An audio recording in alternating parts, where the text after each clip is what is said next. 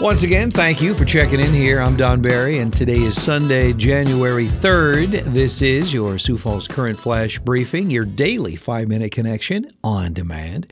A great looking weather forecast here partly cloudy, 31 today. Then a welcomed warm up for the start of our work week, partly cloudy and 37 on Monday. Same story on Tuesday. I can deal with that. 37 degrees in January. Our flash briefing flashback song peaked at number seven in the U.S. in 1981. What a great song. Do you think you know it?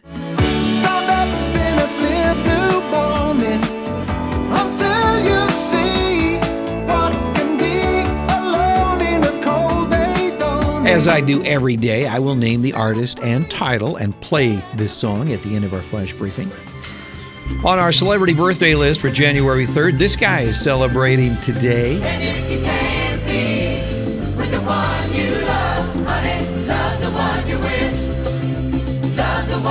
Stephen Stills from the band Crosby, Stills and Nash turns 75 years young today. Eli Manning is 39. Is he still playing quarterback? I know he's not with the Giants anymore. Anyway, Mel Gibson is 64 today. Race car driver Michael Schumacher is 51.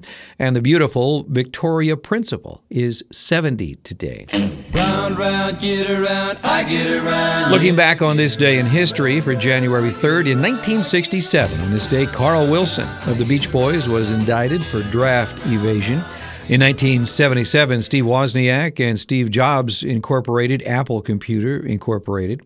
In 1987, the Rock and Roll Hall of Fame inducted their very first female artist.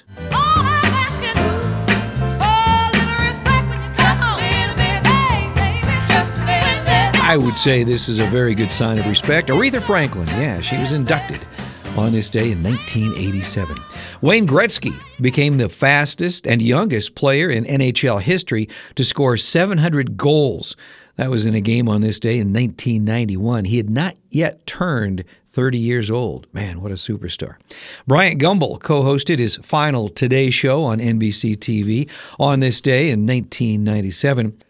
After hosting his show for more than 30 years, Casey Kasem gave up the microphone of American Top 40 to Ryan Seacrest on this day in 2004. And one year ago today, Nancy Pelosi was elected uh, Speaker of the House of Representatives for the second time. In the national headlines, health officials in Florida have confirmed the state's first case of a new coronavirus strain. The person infected was described as a Martin County man in his 20s with no history of travel.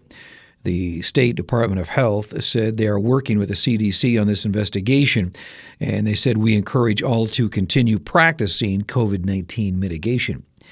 The COVID 19 vaccine continues to be distributed in South Dakota. Doses are making their way into assisted living centers and long term care facilities across the state if you are making plans for this work week coming up here, if you have a few moments and, and you're so inclined, the Heroes Behind the Badges event continues this week. This is a uh, you know it's a it's a fun contest between the Sioux Falls Police Department and the uh, uh, fire department to see who can collect the most blood.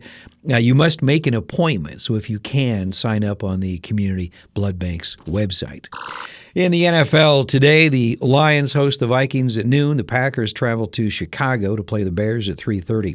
The Chiefs play the Chargers in the late game tonight on NBC. The Eagles play Washington.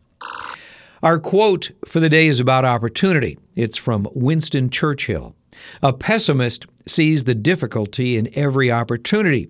An optimist sees the opportunity in every difficulty. Thank you for checking in on this Sunday. I'm Don Barry. I do appreciate it. Our flash briefing flashback song is from 1981 from the album Arc of a Diver. Here's Steve Winwood, While You See a Chance.